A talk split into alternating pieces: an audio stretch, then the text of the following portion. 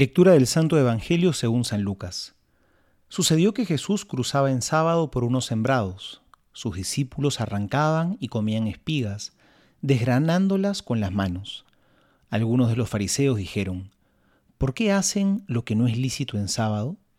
Y Jesús les respondió, ¿ni siquiera han leído lo que hizo David cuando sintió hambre él y los que le acompañaban? ¿Cómo entró en la casa de Dios y tomando los panes de la presencia? Que no es lícito comer sino solo a los sacerdotes, comió él y dio a los que le acompañaban, y les dijo, el Hijo del Hombre es Señor del sábado. Palabra del Señor, gloria a ti, Señor Jesús.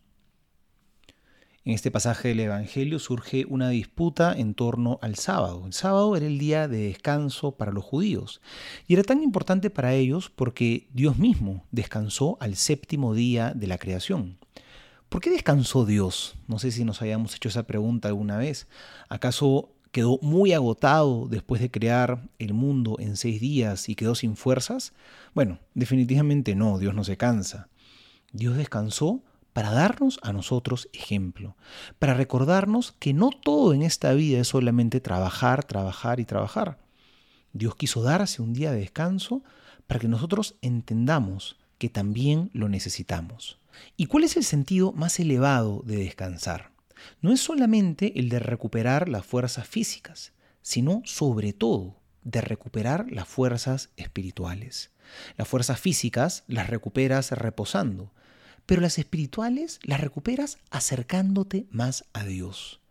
El día de descanso es sobre todo un día para acercarse más al Señor. En el cristianismo el descanso no es el sábado, es el domingo. Y se le puso ese nombre, domingo, porque significa día del Señor. El domingo es un día para acercarnos más a Dios, para reposar no solamente no haciendo nada, sino apoyándonos más en Jesús. Eso no lo habían entendido los fariseos.